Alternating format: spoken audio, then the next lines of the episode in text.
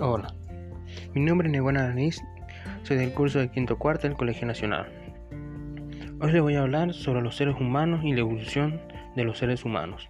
La taxonomía. ¿Qué es la taxonomía? Es la ciencia que se encarga de clasificar a las distintas especies de seres vivos. El ser humano es un ser vivo. Hoy les voy a hablar y explicar cómo se clasifican científicamente.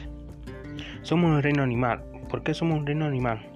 Porque tenemos nutrición heterotroto, todas las especies animales se reproducen, se desplazan también en el reino animal, está la organización celular y procariota, y las células organizadas en tejidos y órganos.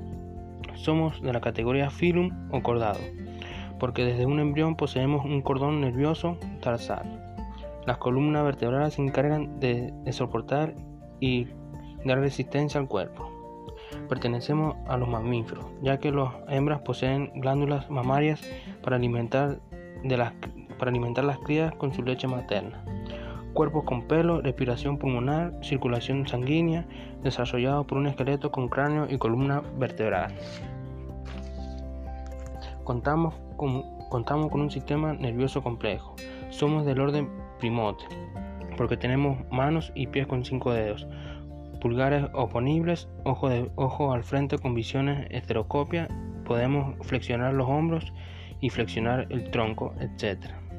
Formamos parte de, los homínidos porque, porque estamos compuestos por los primotes bípedos y simios. Somos del género Homo, incluido el ser humano moderno y sus partes. Con el tiempo se conocen grandes especies de homos, Homo habilis, Homo georgicos, Homo rodolfensis, Homo floresiensis, Homo sapiens, Homo sapiens y Homo erectus, etc. Finalizando con el actual Homo sapiens, el único existente. Aparte del ejercicio físico, donde el ser humano pierde peso y ayuda a reducir enfermedades. Con la actividad física se regula la fuerza muscular y la resistencia. Con el ejercicio suministramos oxígenos y nutrientes a los tejidos ayudando al sistema cardiovascular que funciona de manera eficiente.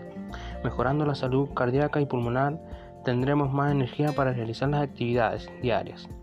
Así decimos que el hombre necesita vivir en sociedad ya que es el único nacional.